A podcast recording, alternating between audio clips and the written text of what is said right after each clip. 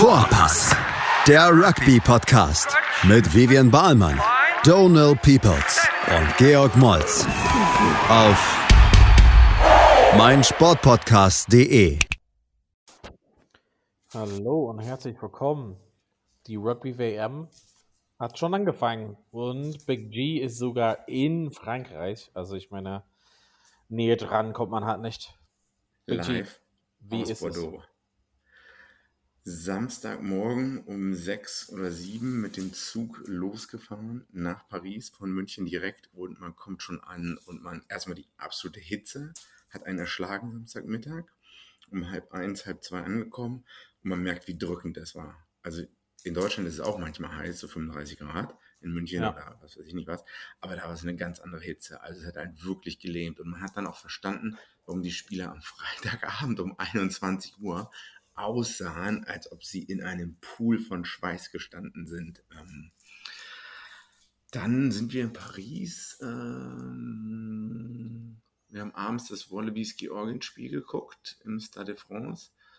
Vorher fand ja Irland Rumänien statt. Das hat man so ein bisschen nebenher geguckt. Ich habe noch zu Hause Italien, Namibien geguckt, aber es hat die gesamte Stadt ist halt voll. Ne? Überall ist Anton Dupont, ähm, überall sind Leute, überall in der Tram, überall im, im, in den Zügen ist halt Werbung für Rugby. An den Zugbahnhöfen sind halt 20, 30, äh, 20, 30 Fotos ausgestellt von den vergangenen Rugby-Weltmeisterschaften. Man merkt halt wirklich, die Leute sind hier total im Fieber und es ist mega gut.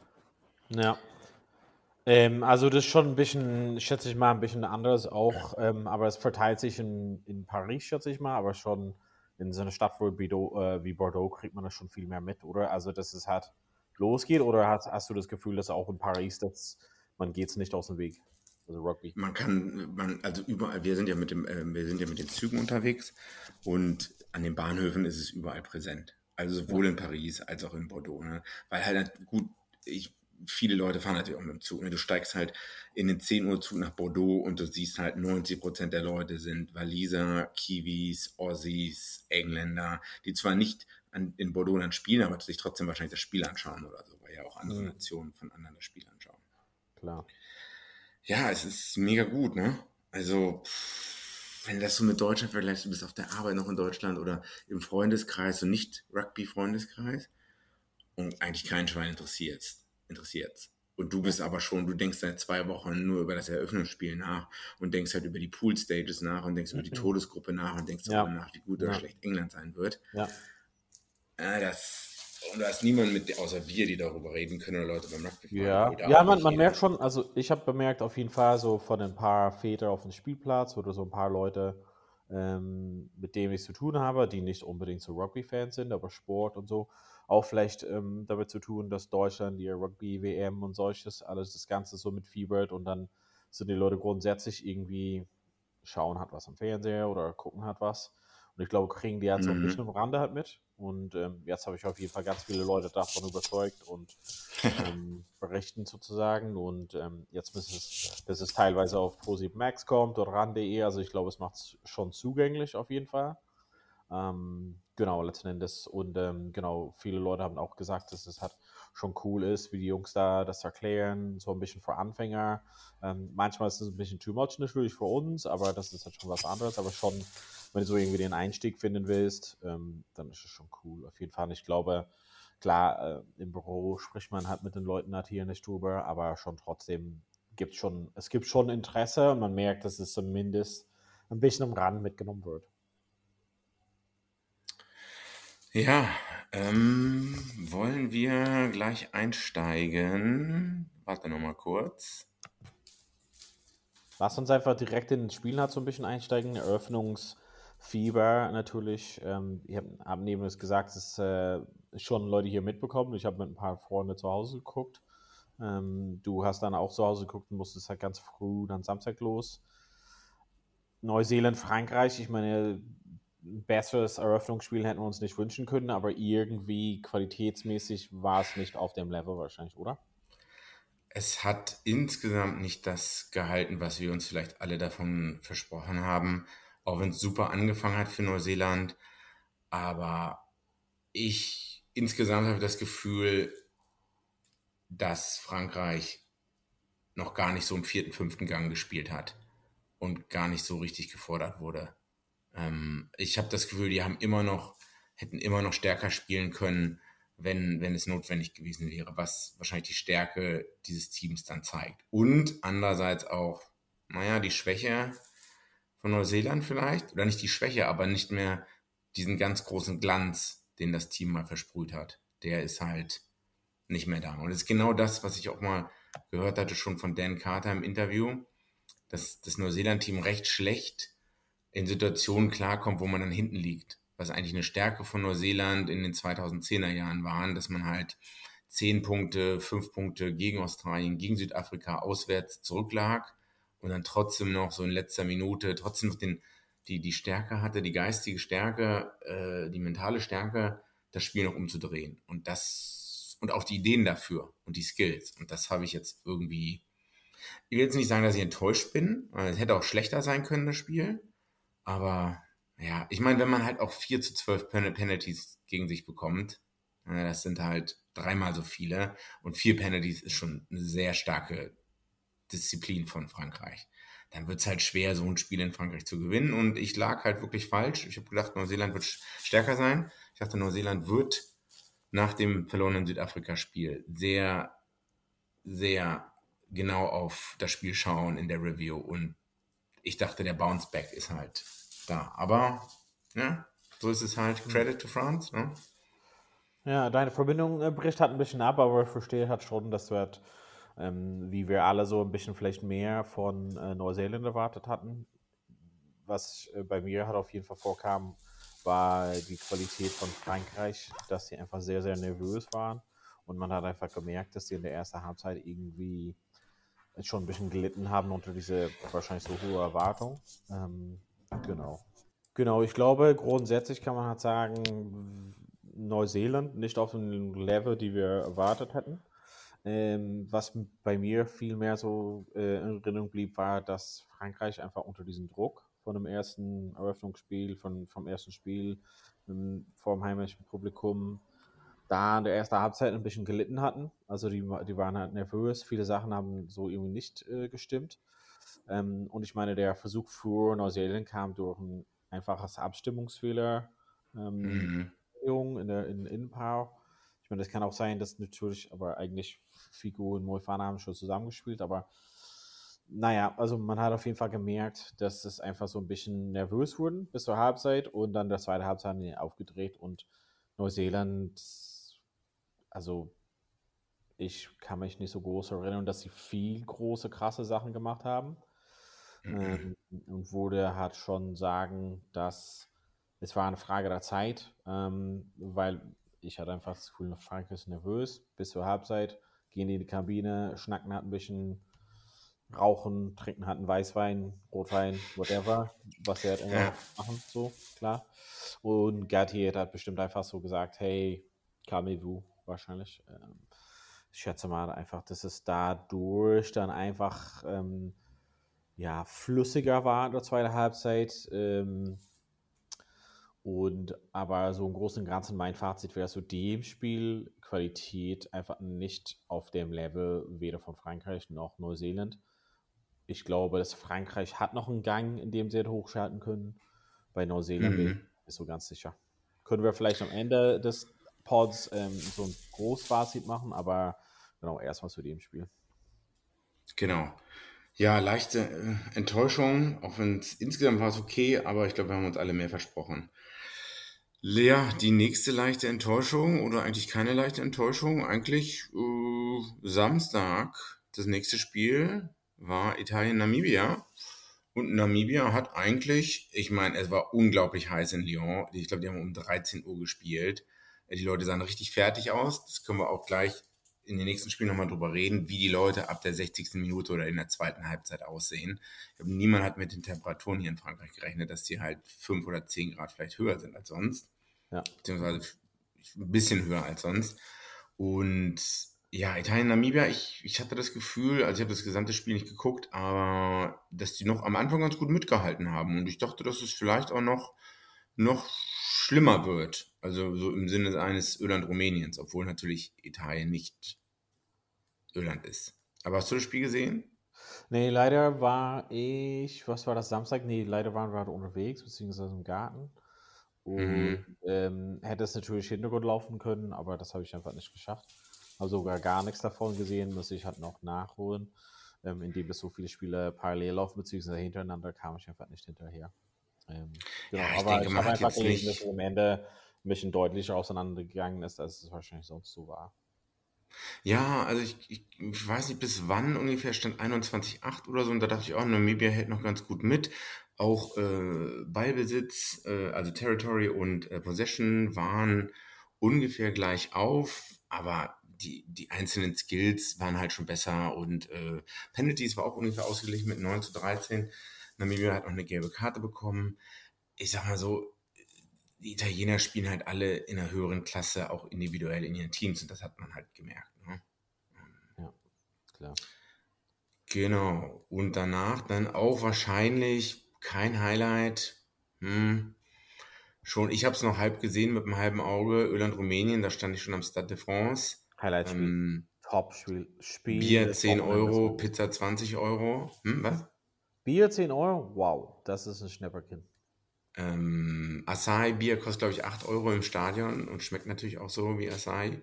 Ja, um Stade de France war halt alles. Also ich, ich meine, als Deutscher kommt man halt wiederum nach Frankreich und ist es Ja. alles immer teurer.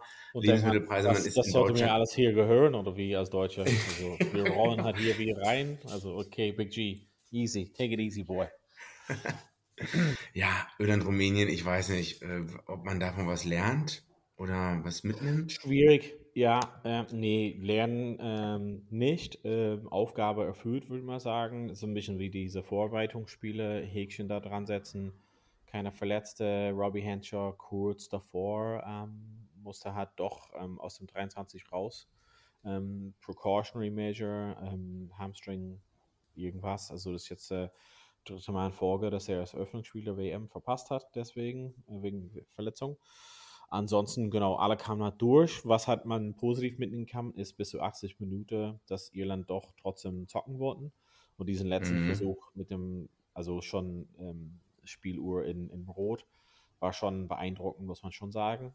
Und Saxon in Topform, also ich meine, hat schon ja, gezeigt, dass er irgendwie so nach sechs Monaten Pause trotzdem auf dem, auf dem Top-Level ist, sieht fit aus.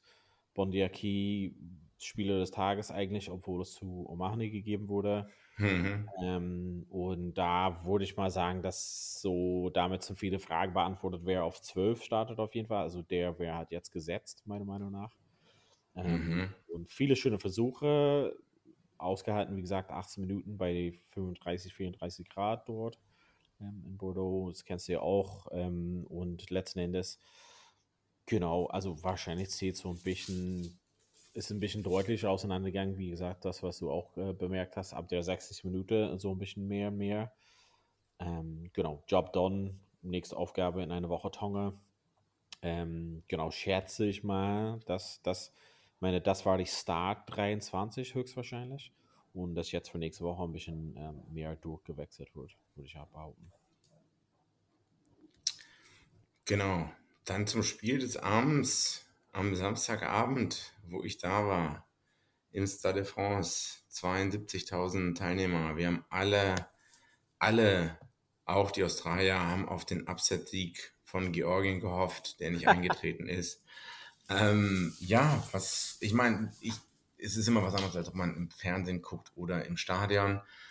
Äh, es waren viele, viele Neutrale da, die da an für Georgien waren. Das war bei Wales, Fiji gestern Abend genauso. Man hat ganz genau gemerkt, äh, wo die neutralen Menschen, die Franzosen sind, öfters mal für den Underdog. Eddie Jones wurde mehrmals im Screen, also auf dem Großformat gezeigt im Stadion. Alle richtig extrem gut. Das gesamte Stadion. Wobei ich gar nicht weiß, wo die Connection, wo die Verbindung ist zu Eddie Jones und Frankreich. Ich weiß nicht, ob man den einfach so nicht mag. Oder ist da irgendwann mal was vorgefallen? Nicht, dass ich wusste. Aber Ich eigentlich auch nicht. grundsätzlich Ja. Ähm, Australien, also eigentlich ganz gut gespielt. Man hat, glaube ich, den nötigen Respekt Georgien entgegengebracht. Ich habe einige, einige Mal das Gefühl gehabt, wohl es gelten, man hat Penalties genommen, wo man hätte auch zur Ecke kicken können. Und äh, was ne, was halt wahrscheinlich die Folge davon ist, dass man Georgien nicht unterschätzt hat und so bei 15-8 oder 15-3 sagt, na, wir gehen jetzt doch mal für die sicheren drei Punkte und gehen nicht jedes Mal zur Ecke. Also das, das, da gab es schon australische Teams in der Vergangenheit, bei denen war das ganz, ganz anders.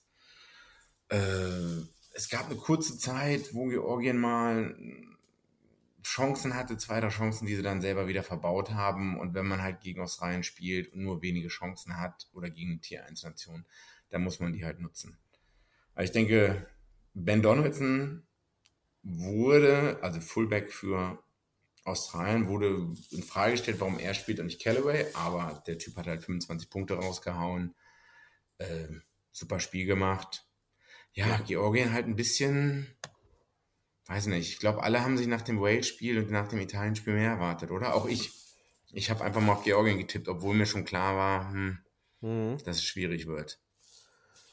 Ich meine, es, ja, also es war halt klar, dass es irgendwie nicht so äh, eindeutig auseinandergehen wird, glaube ich. Also, dass es schon ein bisschen enger wird. Ich glaube, Georgien war selber, stand sich selber so manchmal ein bisschen im Weg.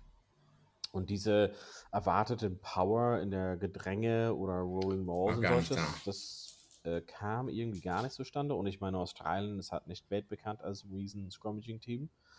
Ähm, letzten Endes, und ich glaube, dadurch, die so, wir holen uns hier mal Straftritte und erzeugen dadurch den Pressure, kam einfach nicht zustande. Und ähm, da muss man sich so ein bisschen fragen, so Spielsystem, oft ist, äh, ja, die Eckspiele plus Schluss für Georgien positionsmäßig vielleicht nicht so 100% ähm, richtig, würde ich behaupten, plus auch dann manchmal den falschen Auswahl getroffen, wie wir lösen wir uns hier von der Situation, dieses Kickspiel oder laufen wir zurück oder kicken wir in die Gasse oder etc. Und ich glaube, das war so, das für mich hat gefehlt so ein bisschen dieses Feingefühl oder auf dem Level, äh, auf dem Level äh, sozusagen. Und ähm, genau, wie ich gesagt habe, diesen Plattform vom Scrum oder Lineouts und solches, das kam einfach nicht. Ich mhm. glaube, dass, ähm, wie gesagt, wir können so ein Grobfazit vielleicht später machen, aber ich glaube, das kommt noch mehr. Ähm, von Australien war ich positiv überrascht. Ähm, letzten Endes diese Verbindung zwischen äh, 15 und 10, dass er vielleicht mit der 15 viel mehr abdeckt, was das Kickspiel dazu angeht und ähm, Carter Gordon dann eher fokussiert auf das, er verbindet quasi dann eher das Spiel. Ähm, fand ich ganz gut, muss man sagen. Ob man das gegen die Top-Top-Nationen immer noch machen kann, bin mir nicht so 100% sicher. Ähm, aber das reicht auf jeden Fall für den Level. Ähm, Im Sturm, Australien hat schon ziemlich stark skaten, fand ich sehr, also positiv, wie er mhm. seine Ausstrahlung und wie er mit den Leuten gesprochen hat und solches ähm, Körpersprache und solche, das, was sie mitbekommen. Man merkt, dass sie halt sich wohlfühlen. Kinder waren ähm, nach dem Spiel auf dem Spielplatz und solches. Wahrscheinlich das, das, äh, die Stimmung im Camp ganz gut. Und ähm, ich glaube, das hat schon Australien dadurch ähm, vielleicht im Turnier hat reinwachsen können. Und ich meine, das hat man schon mal, schon mal gesagt, dass sie als 15 sehr stark sein können was vielleicht eher so im erweiterten Kader vielleicht so Schwierigkeiten kommt. Aber grundsätzlich ähm, war ich positiv überrascht, ein bisschen wie bei Irland, Aufgabe erledigt, Job done. Ähm, dadurch sichern die deren Weg weiter auf jeden Fall und zeigen, dass sie für das Viertelfinale auf jeden Fall eine Power haben. Ja, auf jeden Fall hat man gesehen, dass äh, Australien auch fit, fitter war also Eddie Jones und die ähm, toughen äh, Sessions in Australien bei richtig heißem Wetter, wo man noch Trainingscamps abgehalten hat, die, denke ich, haben sich ausgezahlt. Man hat gesehen, dass, dass die Georger dann, ähm, im, also man hat, es wird sehr viel gekickt, habe ich das Gefühl, in einigen Spielen, weil man die anderen laufen lassen will. Und man sieht halt bei dem Kick-Chase, bei vielen Mannschaften, also man sieht es ganz krass im Stadion, weil wir sitzen ja meist im zweiten oder dritten Rang, ein bisschen weiter weg. Du siehst halt, wie träge alle geworden sind, wie alle nur noch hinterher trotten oder so. Ne? Also es ist noch nicht mal ein oder zwei Chaser da, sondern es sind halt auch die gesamte Defense-Line oder die zweite oder dritte Reihe, bewegen sich sehr also so ein bisschen trotten. Ne? Die mhm. gehen so ein bisschen langsam nach vorne. Das hat man halt in vielen Spielen gesehen, das hat man insbesondere auch bei Georgien gesehen. Was ein bisschen, ich meine, das habe ich jetzt erst gesehen, Australien hat nur halb so viele Tackles, Tackle Attempts äh, gemacht wie Georgien, aber hat genauso viel verpasst. Das heißt, Australien hat nur eine Tackle Success Rate von 65 Prozent, also zwei Drittel, und das ist halt nicht viel. Wenn dann halt Fiji jetzt am Wochenende kommt und man die Leute nicht richtig tackelt, mh, hm, meine reden wir in der Preview vielleicht nochmal drüber. Aber genau, für, für, für Georgien reicht's, vielleicht auch für Fiji oder Wales, aber was dann danach kommt, hm, muss man sehen. Ja. Ich meine, 35, ähm, 35, 15 ist am Ende, glaube ich, schon repräsentativ vom Spiel. Ähm, mhm. Wäre enger gewesen, wirklich, wenn Georgien im Sturm, beziehungsweise bei deren Standards, hat besser mitgehalten hätten. Kommen wir dann zum Spiel von Pool D, Saturday Night. Ähm, ja, wahrscheinlich die größte Überraschung, oder? Ich denke bis dato der Underdog-Sieg von England. Ähm, credit where credit is due. Äh, George Ford, einige haben ihn abgeschrieben. Er hat, wenn man das so sagen kann, super gekickt. Conversions, Penalties, äh, nicht Conversions, ähm, Drop Goals aus dem Spiel heraus, Penalties, ja, Argentinien völlig von der Rolle. Ich weiß nicht. Ich bin, ich habe auf Argentinien gesetzt, plus 8 oder plus 4. Ich dachte, es wird knapp. Aber es ist genau wie wir, ich glaube, wir haben es gesagt, welches argentinische Team taucht da auf?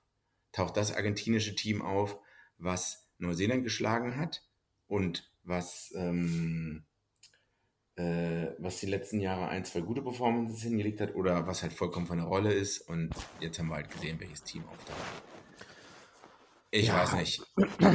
Ja, ich meine, letzten Endes, äh, was wollen wir groß dazu sagen? Viel haben wir über England nicht gelernt, würde ich behaupten. Ähm, nee. Einiges haben wir aber dadurch über Argentinien gelernt. Also Argentinien ist, kam mit dem Druck halt gar nicht klar, war halt relativ ideenlos. In der, Im Angriff haben die gar nichts gemacht. Also ähm, was ich einfach nicht verstanden hatte, ähm, war, dass quasi Buffelli irgendwie der am besten Spieler war, wenn er den Ball in der Hand hatte, hat er zumindest irgendwie ja, für Unruhe gesorgt bei englischer Verteidigung und der war so selten am Ball. Aber was ich einfach nicht verstanden habe, was ist das Konzept? Und ich meine, es war klar, wie England spielen wird. Deshalb kann ich nicht verstehen, warum Checker irgendwie nicht in der Halbzeit ähm, nicht mehr daraus gemacht hat. Also Argentinien hat einfach nichts, nichts, kein Flow zusammen, keinen Flow hinbekommen, ähm, einfach nicht zusammengespielt und ich, ist es Michael Checkers Fehler oder ist es die Mannschaft, die auf dem Platz stand? Äh, ich meine, die sollten es auch richten können, aber das war halt klar, wie das Spiel halt läuft. Ähm, warum, warum ändert hat er nicht was in der Halbzeit? Also zwischen erster und, Halb, äh, erster und zweiter Halbzeit habe nicht, nicht so gesehen, ah krass, okay, jetzt kommen wir mit einem anderes Konzept halt raus.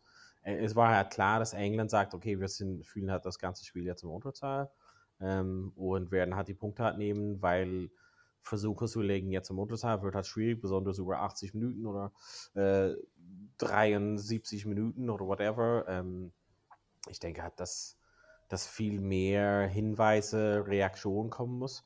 Ich, ich habe einfach zu, zu manchmal geguckt, und es war so, okay, was macht England? Die kicken hat der Punkte, kicken halt jeden Ballbesitz hat weg und mhm. äh, machen halt Line Speed. Ähm, sonst nichts. Und wenn du halt auf dem Top-Level nicht in der Lage bist, eine Antwort auf Line Speed zu geben, in irgendeiner Form, ähm, dann weiß ich nicht. Vielleicht sehe ich das einfach zu vereinfacht. Aber das war okay, Ben Earl oder keine Ahnung, wer auch immer, Toji, ähm, blitzt aus der Linie raus und dann machen hat Argentinien Pippi in der Hose und schmeißen das Ding nach vorne und dann ist äh, Ballbesitz weg. Dann kickt England irgendwie das hoch in die Luft und äh, das war einfach dann täglich Kurs im Normatier einfach so. Also genau, kann, kann ich mir nicht vorstellen.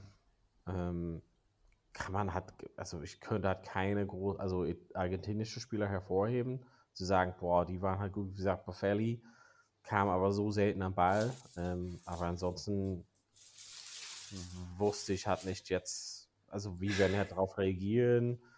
Die haben jetzt schon ein Uphill Battle. Ich meine, schon eine schwierige Gruppe dann, wenn die jetzt so weiterspielen. Ähm, und England hat dadurch einfach den Weg zum Viertelfinale jetzt gesichert, mehr oder weniger. Ja, leider schon. Mit, äh, ja, also schön anzuschauen, wenn man kein England-Fan ist oder auch als England-Fan. Ne, alle reden von George Ford Masterclass und das war bestimmt auch brillant, aber es war halt kein schönes Spiel zum Anschauen. Und ich meine, das letzte Mal irgendwie er bricht einen Rekord für meiste Drop Goal seit äh, Johnny Wilkinson. Ähm, ja, ich weiß ja. halt seit 2003 oder so. Ja. Ich weiß nicht, ob, ob, das eine Statistik ist, auf die man stolz sein will. Ich meine, okay. Positive Entwicklung in Rugby, George Ford haut Drop Goals rüber. Geil. Ja, genau. Ähm, am besten Drop Goals nur noch einen Punkt machen oder so. Also, ich weiß nicht. Man muss halt ähm, einfach respektieren, also dass diese Fähigkeit ist unfassbar. Ich meine, er trifft einfach bei jedem, also 7 Meter Entfernung, 40 Meter Entfernung, 50 Meter Entfernung, Mitte Goal, links, rechts. Also war, man muss einfach so sagen, Chapeau, aber letzten Endes warum, äh, also, beziehungsweise jetzt wird wir halt weiter gucken, was kommt von England. Also, vielleicht ist es einfach, sie sagen, hey, ein gutes Pferd muss nur so hoch springen, wie es muss. Ähm, weiß ich halt nicht so jetzt, was, was haben wir groß gelernt? Irgendwie Ford spielt so hm. Zielmann Rugby und keine Ahnung. Ähm, aber wie gesagt, das, das, das ist halt so ein bisschen das Blöde oder Traurige, in dem, dass sie halt dadurch das geschafft haben, weil die jetzt schon einen Lauf haben, sicher ja. Motivation, Conference hoch und werden dann auf jeden Fall jetzt safe aus der Gruppe kommen, sogar wahrscheinlich als Erster. Ähm, ja, ist irgendwie so ein bisschen traurig tatsächlich. Und aber ich gebe hier nicht England in Schuld, sondern die müssen, also wie bei Leicester damals in der Premiership, die haben nur das gemacht, was sie halt machen müssen. Mhm. Ähm, und wollen halt gewinnen. Ne? Also Punkt aus. Und Argentinien hat einfach für mich ein bisschen kapituliert und ohne Idee gehabt. Also ja. ich verstehe es halt. Er fand nicht, dass so weder die Härte noch die Konzentration war, war, war dabei. Und im, im Angriff einfach ideenlos. Genau, man hat es auch gesehen an der Körpersprache, wie du schon gesagt hast, die Leute haben andauernd auf die Uhr nach oben geguckt und auch so ratlos geschaut, die Argentinier. Mhm. Also nach dem Motto, ja, äh, was, was, was, was machen wir denn jetzt oder so. Ne? Also die, die Punktezahl wurde immer langsam, immer, immer höher. Ist ja nicht so, dass England halt weggezogen ist mit 30 Punkten auf einmal, sondern es wurde stetig, stetig mehr und man hat halt gar keine Antwort darauf gefunden. Ja, wahrscheinlich eine der Enttäuschungen bisher. Ähm, rote Karte für Tom Curry, wir haben schon im WhatsApp-Chat diskutiert. Ich habe es mir jetzt ein paar Mal angeguckt. Ja, mh, mm, Du sagst klare rote Karte. Beziehungsweise ich möchte von dir ähm, die Überzeugung hören, warum es keine rote Karte ist. Ja, genau. Naja, es ist Head-to-Head-Contact. Mhm. Das ist klar. Und was sind die Mitigating Factors?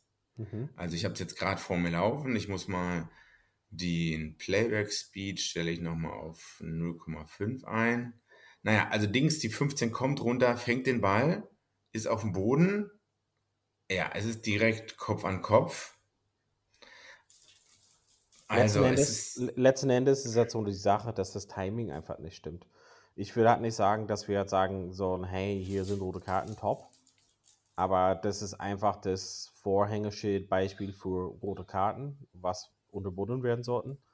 Und dieses dieses Timing-Issue ist einfach, klar kannst du halt noch eine halbe Sekunde mehr warten und dann ein bisschen tiefer setzen und knallst ihn um, aber für mich ist es einfach die Frage von, man muss einfach Konsequenz das jetzt bestrafen. Wir werden jetzt gleich auf andere Beispiele eingehen, wo Konsequenz fehlt, aber das bedeutet nicht, dass die nicht rot waren. Also das ist eine rote Karte gibt es keinen großen Mitigation für mich. Natürlich ist es schwierig. Mitigation ist sein Timing war halt nicht passend.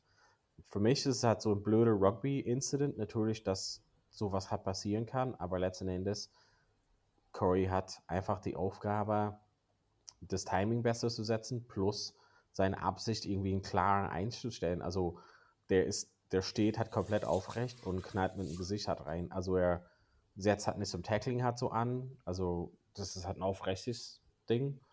Und für mich einfach, das muss einfach konsequent bestraft werden, dass man halt nicht so ein Risiko macht, wie bei Owen Farrell zu sagen, naja, ich kann halt genau den Ball an Man treffen, so auf der Brust- und Schulterhöhe. Oder wenn ich höher rutsche, dann kann ich ihn den Kopf halt ab.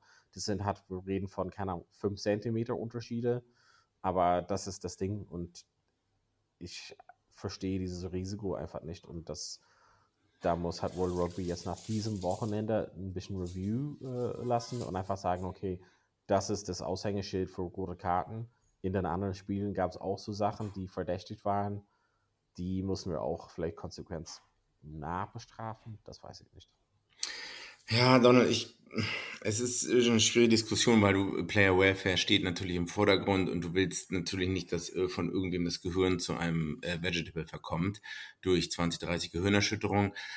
Ich, ich, es ist für mich eine gelbe Karte, aber wie du sagst, ich meine, der Fullback, der Argentinier, kommt aus der Luft, landet dann und es ist halt, du hast es schon gesagt, ich, ich tendiere dazu, dass es ein unglücklicher Rugby-Incident war, den man nie komplett aus dem Spiel herausbekommen wird. Wohingegen man beim Farrell-Tackle, Farrell, der letzte Tackle, wovon wir gesprochen haben, da kam der auf ihn zugelaufen und Farrell hatte genügend Zeit, ganz runter zu gehen oder so. Und hier ist das Timing halt viel schwieriger, ganz anders mit dem Landen ja. vom Ball. Du kannst natürlich sagen, ja, Curry hätte auch runtergehen können, hm, hätte vielleicht einen Meter später starten können, hätte eine Sekunde später starten können. Ist halt, wenn wir alles in Slow-Mo angucken, dann sieht halt alles immer sehr schlimm aus. Ah, das, war, mein, muss man sagen, beim, das war beim Live-Speed, also du hast ja in der Kneipe geguckt, also das war im Fernseher zu sehen, gleich, er kommt runter ans der Sekunde, wo seine Beine den Boden berühren, war Corey da in sein Gesicht. Also das war wirklich, das war zu bemerken im Live-Speed. Da hat man gesehen, zum einen, dass er zusammengeknallt sind und dann, dass er beide auf jeden Fall ordentlich geblutet haben. Ähm, das, das war direkt in dem Moment. Es ist nicht irgendwie so, hm, das ist halt irgendwie ein bisschen runterlaufen, sondern das hat man direkt im Live gesehen. Boom, liegen die, bluten überall. Hm. Hey! Aber wir wollten das auch für später als Überraschung reinholen. Lass uns einfach weniger über ähm, jetzt die rote Karte fokussieren, kurz eine Pause machen und wir kommen gleich nochmal wieder und sprechen über Sonntag. Also bis gleich bei Vorpass. Wie baut man eine harmonische Beziehung zu seinem Hund auf? Puh, gar nicht so leicht. Und deshalb frage ich nach, wie es anderen Hundeeltern gelingt, beziehungsweise wie die daran arbeiten.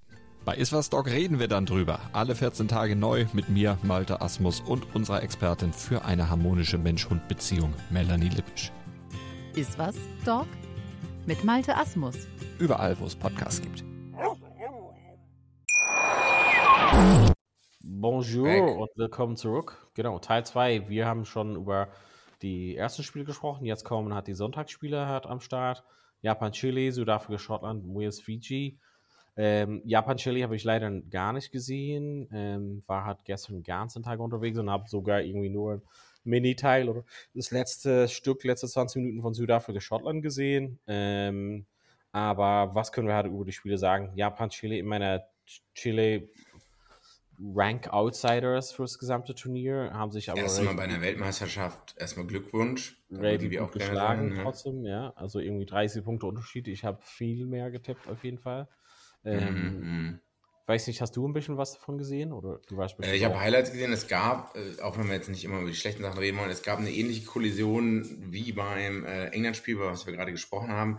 Ich glaube, da gab es nur eine gelbe Karte und keine rote. Da, wie du sagst, da muss die World Rugby dann fragen, okay, wenn die, sagen wir mal, Ben Curry äh, ist, Tom Curry, Ben Curry, einer der beiden Curry-Brüder, ist die rote Karte, dann muss das in diesem Chile-Spiel eigentlich auch eine rote Karte sein.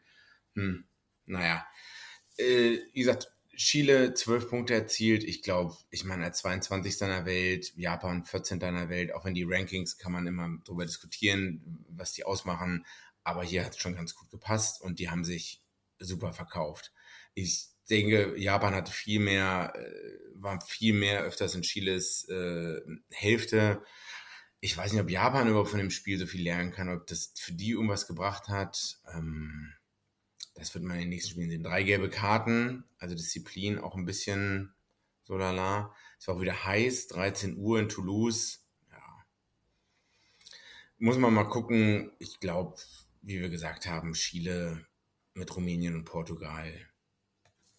Ja, man hofft, mal sehen, ob das in den nächsten Jahren in Chile, ob das jetzt einen Boom auslösen wird, ob mehr chilenische Spieler in Europa spielen werden oder sonst wo. Ja, ob Super Rugby Amerika weitergeht. Das sind so alles Fragen. 21-7 zur Halbzeit, ja, hat sich gut verkauft, wie Namibia, ne? Also ich, äh, wie, ähm, ja. ja. doch, wie in Namibia. Also ich glaube, Namibia und Chile ganz okay bisher, Rumänien, ja, gut, ja. es auch schwer geht, noch schwerer gegen Irland, aber. Ja, ja. also Rumänien äh, zeichnet sich schon raus als sehr schwach, würde ich mal sagen.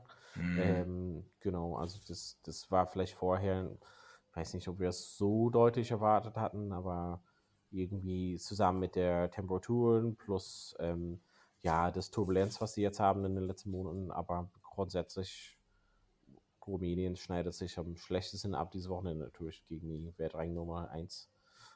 Ist ja klar. Ähm, Südafrika, Schottland. Was wollen wir hierzu sagen? Was können wir hierzu sagen? Ich, hab, ich war unterwegs und habe äh, eine Freundin gefragt, ey, kannst du mir den Standard schicken, äh, sagen? Es war 6-3, also irgendwie zur Halbzeit, glaube ich, oder so in dem Dreh. Ähm, beste Spiel aller Zeiten war es halt nicht. Ja, darüber gehen die Meinungen ein bisschen auseinander. Also ich habe es live gesehen, ich war äh, in der Wohnung, war aber manchmal ein bisschen abgelenkt, aber ich war halt abgelenkt, weil ich schon gemerkt habe, oh, das Spiel, also Schottland hat sich gut verkauft, denke ich. Äh, Finn Russell war ganz okay. Ich meine, der erste Versuch ist erst in der zweiten Halbzeit gefallen. Äh, beide Versuche hintereinander, mehr oder weniger. Beide Versuche hintereinander. Äh, innerhalb von drei, vier Minuten für Südafrika. Ja, ich glaube, einige Schottland-Spieler außerhalb von Finn Russell hatten nicht den besten Tag. Ähm, das hat man gemerkt. Man versucht Schottland ein bisschen hinten einzuschnüren ja, mit tiefen Kicks, 18-3. Ich glaube, man ist ein bisschen enttäuscht von Schottland. Hätte vielleicht ein bisschen mehr bringen können. Ja, schwierig. Ähm, wir, wir, haben das mal gesagt im, im, Previews von den ganzen Gruppen und solches, dass ähm, Schottland muss auf jeden Fall einen Sturm hat.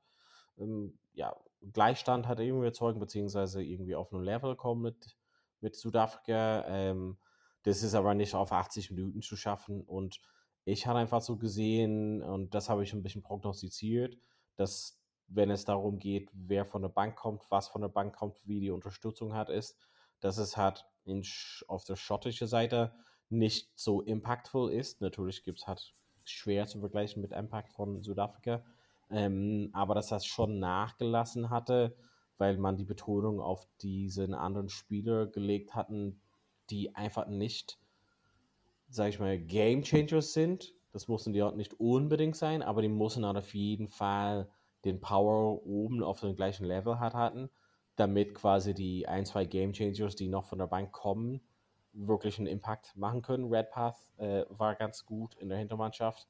Aber für mich einfach der Sturm-Battle ging dadurch verloren. Und ich glaube, genau, also ich weiß nicht, ob wir so groß von Fazit zu Südafrika sagen können, weil es ist immer noch so ein bisschen so, ja, ähm, wie sagt man, so ein bisschen ein Wechsel, wie die, wie die Spielsystem hat ist. Also diesen, wir wollen halt Ballbesitz, Kick, äh, Kick weg irgendwie in die Luft ähm, und dann irgendwie so Kick and Chase hat machen, beziehungsweise dann, wir wollen das Spiel ein bisschen eröffnen das ist halt immer noch so ein bisschen so ein Mix, so der Melange, würde man sagen, in Frankreich. Aber für mich ist einfach die Stärke von Südafrika diese Verteidigung und dieses mhm. blitzschnelle ja, Line-Defense, der sozusagen bis ganz außen geht und bietet quasi letzten Endes diesen Platz außen. Was aber Schottland, obwohl ich vorher gedacht hätte, Schottland ist die Mannschaft, die das vielleicht ausnutzen kann, das haben die nicht halt geschafft, ne? Und ähm, Schottland hatte echt Schwierigkeiten, in die Breite zu kommen und dann auch zum Beispiel ein, zwei Mal waren Van der Merwe am Ball und er bricht irgendwie so das eine Außentackling hat so durch, aber irgendjemand schafft ihn halt noch gerade so. Und da war irgendwie nicht genug Platz, damit man sagt, okay, wenn wir das nach außen schaffen, dann muss er einfach nur durchsprinten. Ähm, das ist einfach, es wird einfach extrem schwierig, diese Verteidigung von Südafrika gezielt auseinanderzunehmen. Da muss echt was kommen. Ähm, da bin ich halt mal gespannt, wer das hat so schafft. Aber momentan ist einfach die Stärke von Südafrika Sturm, Defense und im Angriff ist immer noch so ein bisschen so noch nicht so eine Identität da, würde ich halt sagen. Ähm, ja, da bin ich mal gespannt, wie es in den nächsten Spiel geht. Aber wenn ihr hier durch Südafrika das zeichnet sich dann raus als schon Mitfavorit natürlich letzten Endes. Und äh, also, weil ich mich sicher den Weg im Viertelfinale zumindest auf jeden Fall dadurch. Ja, für Schottland ist es schade. Fünfter in der Welt, gegen den zweiten in der Welt gespielt, wie du sagst. Äh, man ist mit dem Druck der Blitzverteidigung nicht ganz so gut klargekommen. Man hat drei Lineouts verloren, wovon zwei, glaube ich, gestohlen wurden. Also man hatte 17 Lineouts, du verlierst drei, die waren, glaube ich, auch alle in wichtiger Position. Dann wird es halt, wir kommen halt dazu, Weltmeisterschaften, K.O.-Spiele mehr oder weniger, obwohl das noch keine K.O.-Spiele sind, aber eigentlich schon fast das sind, das sind halt die Spiele der kleinen Margen. Und wenn du halt drei wichtige Lineouts verlierst, mh, mm, dann sieht es halt schlecht aus. Es gab noch eine andere Head-on-Head-Collision, wo man auch, wo Gregor Townsend auch gesagt hat, oh, bisschen komisch, dass da keiner drauf guckt. Äh, ich glaube, da gab es gar nichts für. Hm? Das, war, das war sehr krass, das hast du mitgeschickt. Ähm, ist schon extrem, ja, dass da nicht mehr daraus gemacht worden ist. Also da verstehe ich halt auch, ich meine, Referee ist ein unglaublich harter Job und man kann aber natürlich trotzdem wertschätzend Kritik äußern. Ja, und es geht halt immer um die Konsistenz und dass ein Referee halt das nicht sieht, das ist noch okay. Aber wofür ist denn der TMO wiederum da? Also manchmal schaltet sich der TMO ein und sagt so, naja, vor zehn Spielszenen hat irgendwer mal so mit einem halben Finger Knock-on vom Ball gemacht und das wird dann wieder alles zurückgepfiffen. Und dann siehst du aber halt, wie halt, ich glaube, Jack Dempsey in Jesse Creel oder so, ja. ähm, beziehungsweise umgekehrt, sieht man halt einen richtig krassen Clash. Und ich glaube, das war auch nichts mit dem Ball aus der Luft gefangen. Ich glaube, es war nur ein Pass oder so, wo man auch, wo Gregor Townsend sagt, ja, was ist mit der Consistency? Ähm, ja. Ja. Aber gut, ich meine, das ist, du, du, erzielst nur drei Punkte gegen Südafrika.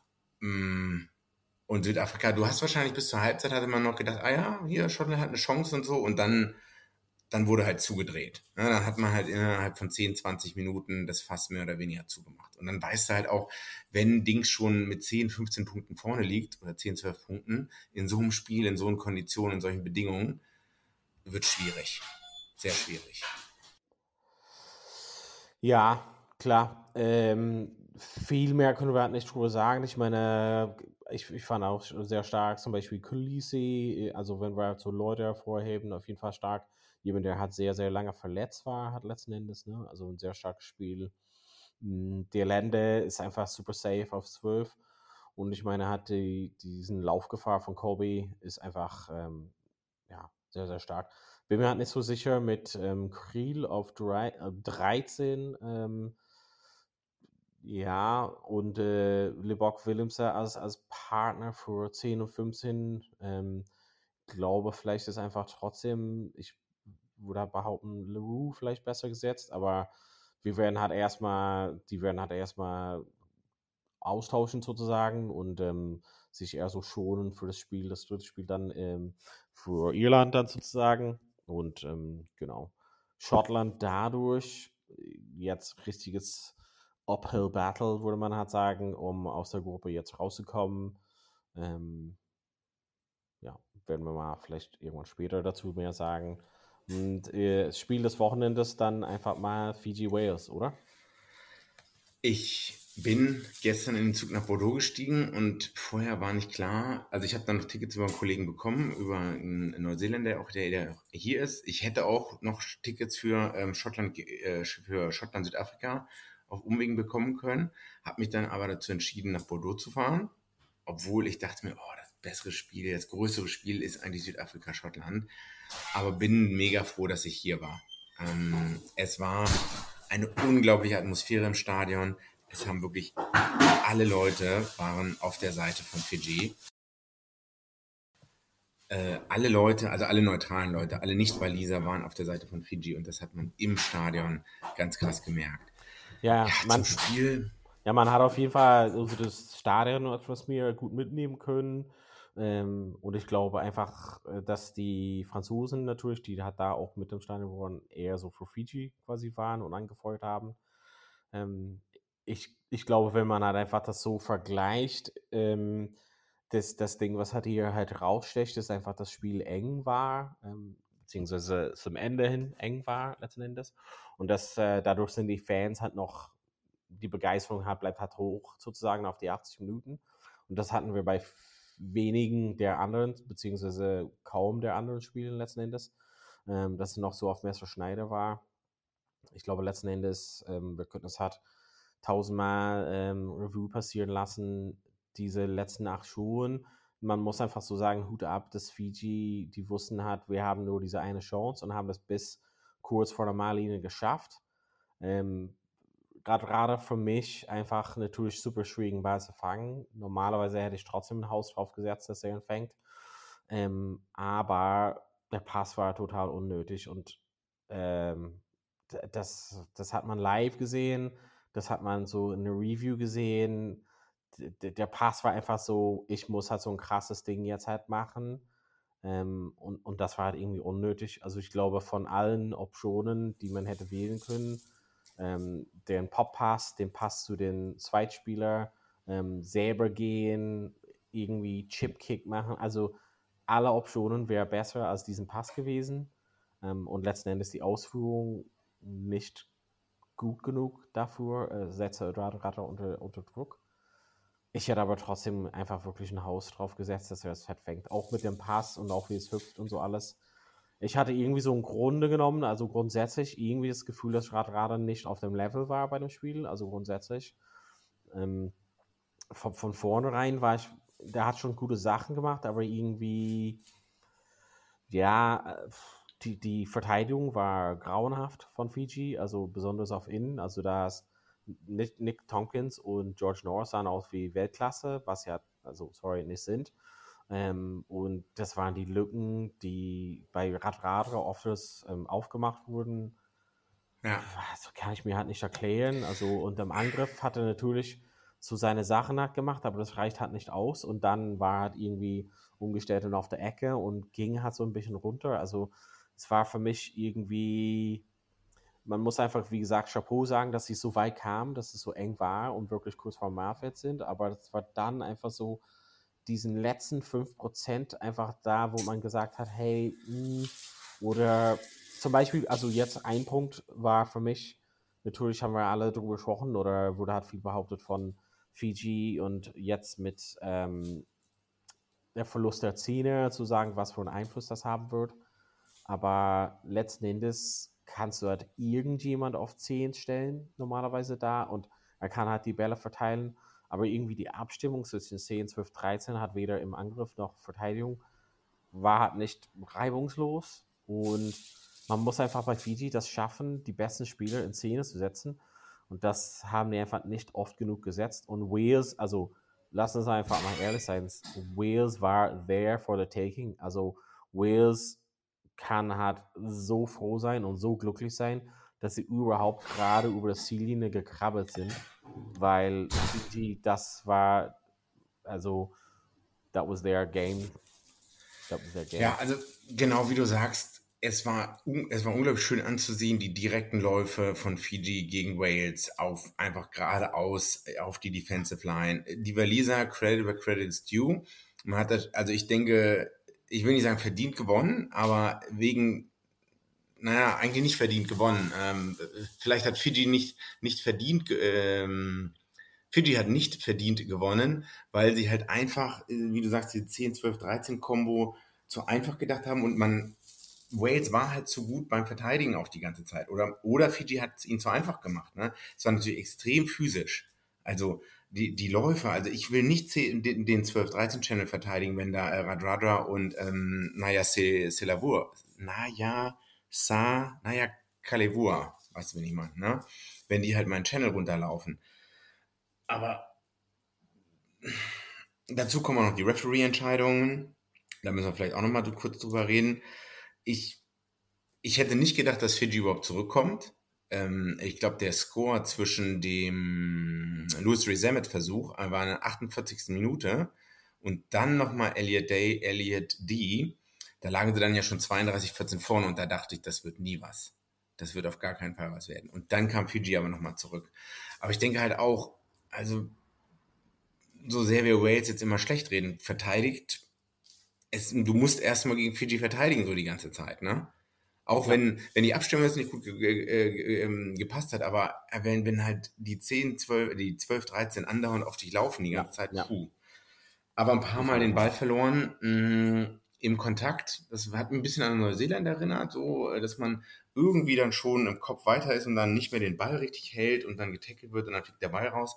Aber es gab noch eine Szene, wo du gesagt hast, eigentlich Penalty Try und das hätte vielleicht Zeit. das ganze Spiel auf den Kopf gestellt. Das war das erste Mal, wo der Stürmer mal eine Pick and Go gemacht und dann der, kann, weil du hast es besser gesehen als ich. Kannst du es mal beschreiben? Ähm, naja, letzten Endes ist es für mich, hat, es wurde halt auch angeschaut, das ist halt so das Ding und ähm, ich meine, da war es Jack Morgan, ich weiß nicht, wer halt so angesetzt hatte und dann kam Rollins halt noch dazu. Also es war, und ich habe es auch zu meiner Freundin erklärt, warum das ein Panel 3 geben wird und dann kam es halt nicht. ähm, weil wenn dieses Tacklings nicht da gewesen wären, dann hätte er den Ball nicht im Fallen nach vorne gelassen. Und er hat es fast abgelegt. Also man muss halt mal sehen, dass der Stürmer da den Ball so rechts und in, ähm, in seinen rechten und linken Hand hatte, dann rutscht so ein bisschen raus, dann behält er das irgendwie noch. Aber beim Ablegen rutscht es von so, seiner rechten aus linker Hand so ein bisschen ab. Und dann verliert er gerade die Kontrolle. Aber das Tackling, die halt angesetzt war, weil du hast gesehen, der Einspieler bückt sich, nimmt seinen Arm rein und versucht halt den Schulter, den Hit nur zu machen, also nur den Hit machen. Mhm. Und dann Rollins knallt einfach von der Seite komplett hat rein mit auch so ein, um ein mächtiges Hit zu machen, um den Ball zu dislodgen, also aus, ja. aus den Arm rauszuknallen sozusagen. Mhm. Das ist halt nicht erlaubt. Also du kannst halt nicht einfach so zum Beispiel wie, keine Ahnung, dich wie eine Rakete launchen auf den Ball hat. Das geht einfach nicht. Also, oder du kannst halt nicht auf den Ball einfach so dein gesamte Wut hat rauslassen, um den Ball so, so aus, der, aus den Armen zu kriegen.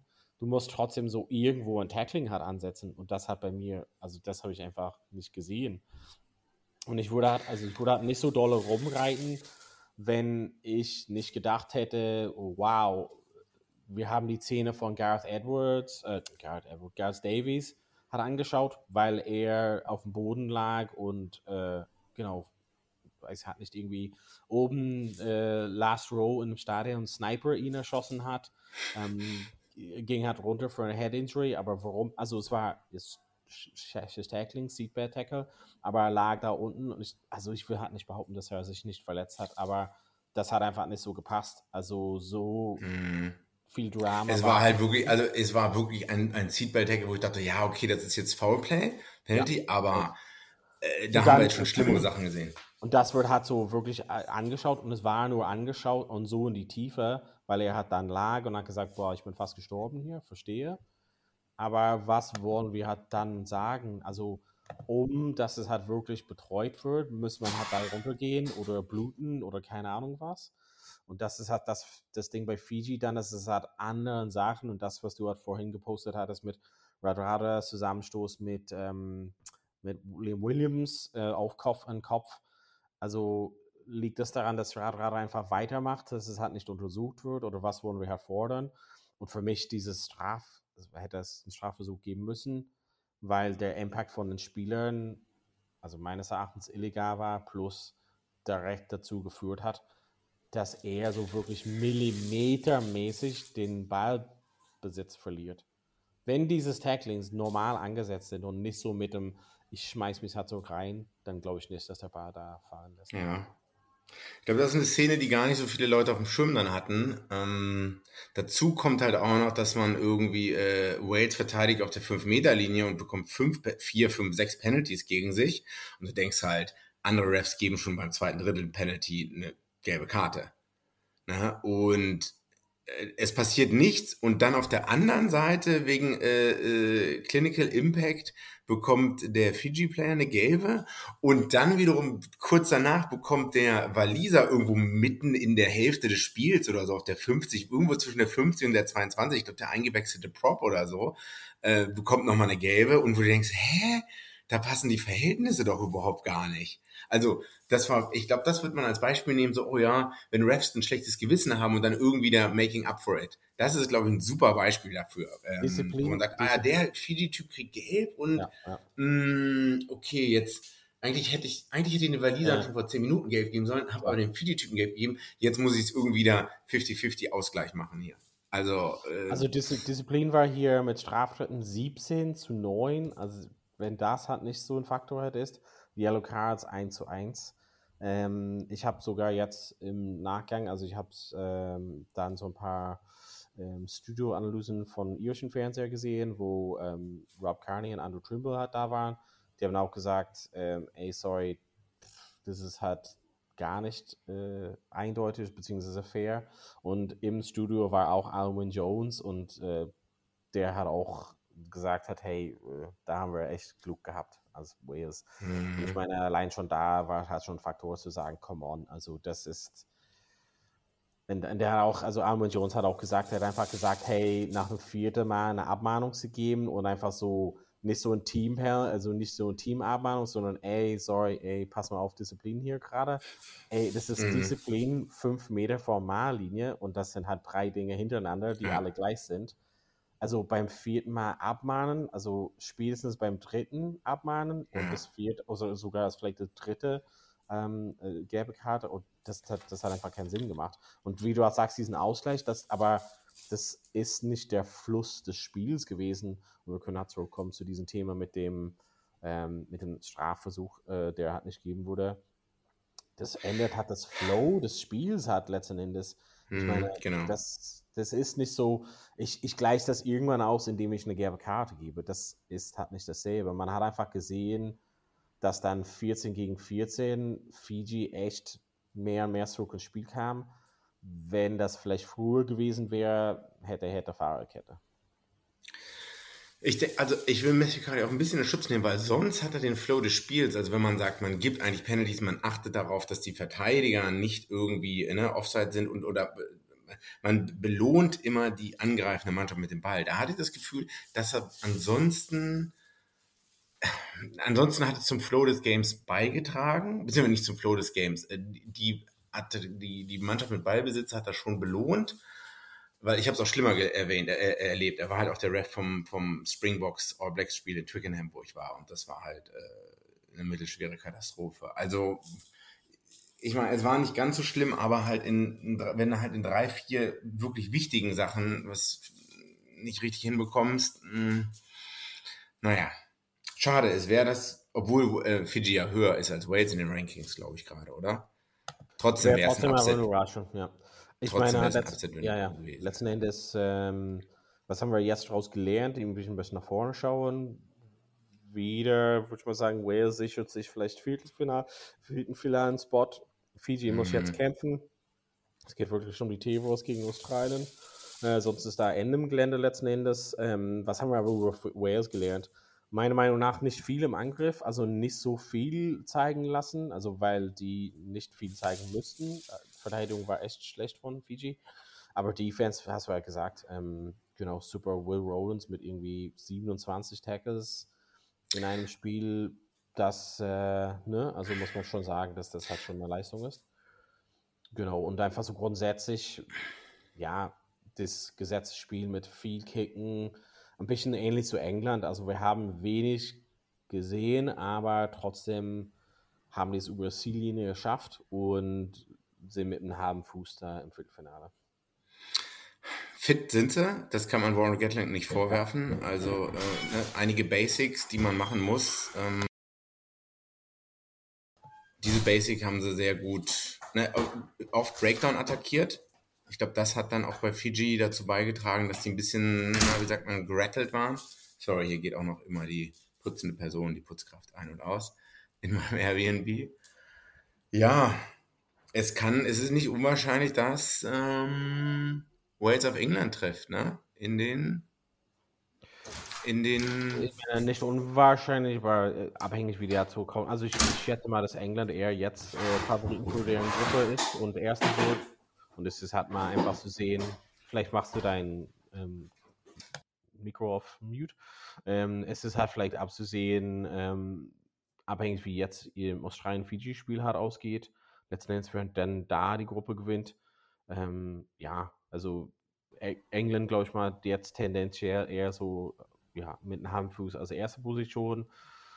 Wales wissen wir halt noch nicht, aber vielleicht auch so Tendenz ähm, wird sich dann irgendwie entscheiden, wenn sie ähm, beiden aufeinandertreffen letzten Endes. Genau, so, dann treffen wir uns nochmal zum Ende der Woche wahrscheinlich, ja.